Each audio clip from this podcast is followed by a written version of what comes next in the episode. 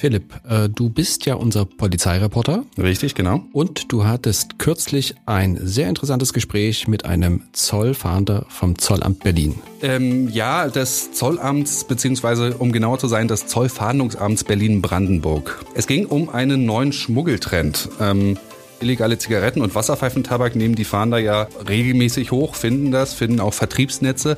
Allerdings drängt jetzt wohl neu auf den Markt bzw. wird für Kriminelle zunehmend interessant Vapor bzw. E-Shishas. Die illegale Herstellung und der Absatz der Geräte scheinen eine zunehmende Rolle zu spielen, heißt es. Dann gucken wir uns die Zahlen mal an. Los Gerne. geht's.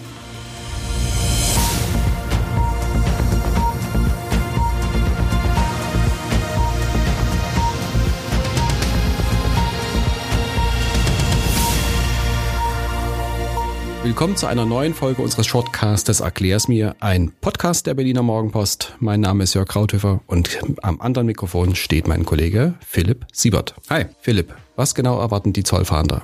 Ich würde an der Stelle vielleicht gerne mal mit einem Zitat einsteigen.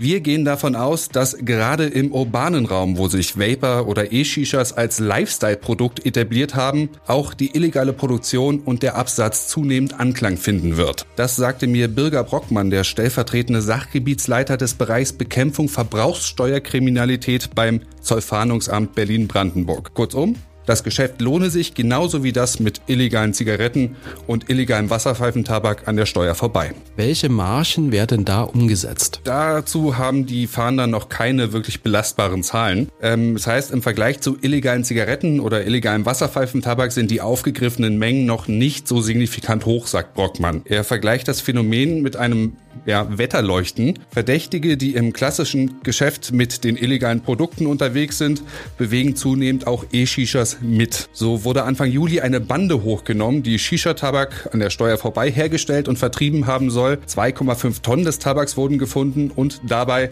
etwas überraschend für die Fahnder, auch 4500 E-Shishas nicht versteuert. Was sind denn das überhaupt? E Shishas?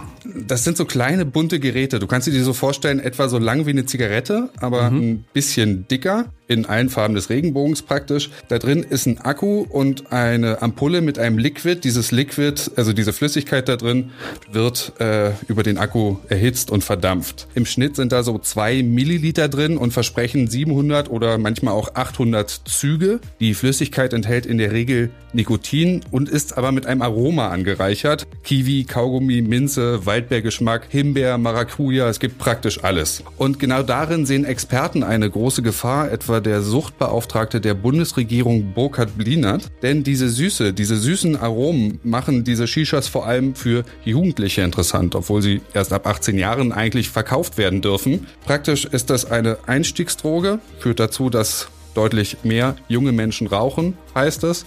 Und Blinert fordert jetzt, dass diese Aromen verboten werden. Wie würde sich denn das Verbot der Aromen auf den illegalen Markt auswirken?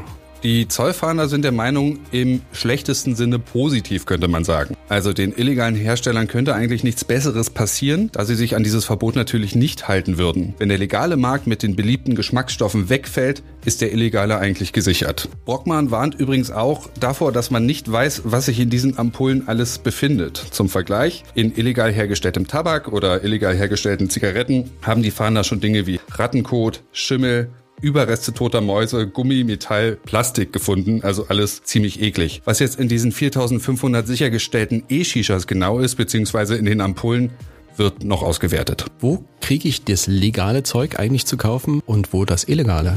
Also das legale Zeug kriegst du ganz normal im Späti, in diesen ähm, Zigaretten- oder E-Shisha, E-Zigarettenläden, die jetzt überall aufgeploppt sind in den letzten Jahren oder im Internet, ganz klassisch auf bekannten Bestellplattformen. Da kostet so ein Gerät zwischen sieben und neun Euro, je nachdem, wie groß, wie viel Züge, welche Geschmacksrichtung und so weiter. Das Illegale, da vermuten die Fahnder klassisch unterm Ladentisch oder Straßenverkauf, natürlich auch im Internet. Es gibt ja längst Gruppen auf Telegram etwa, wo man auch Zigaretten bestellen kann und auch dort werden wahrscheinlich E-Shishas irgendwann auftauchen, wenn sie es nicht schon längst sind. Danke für die Informationen. Gerne. Wenn ihr mehr erfahren wollt, schaut auf unsere Webseite www.morgenpost.de und ansonsten sind wir erstmal raus für heute. Tschüss.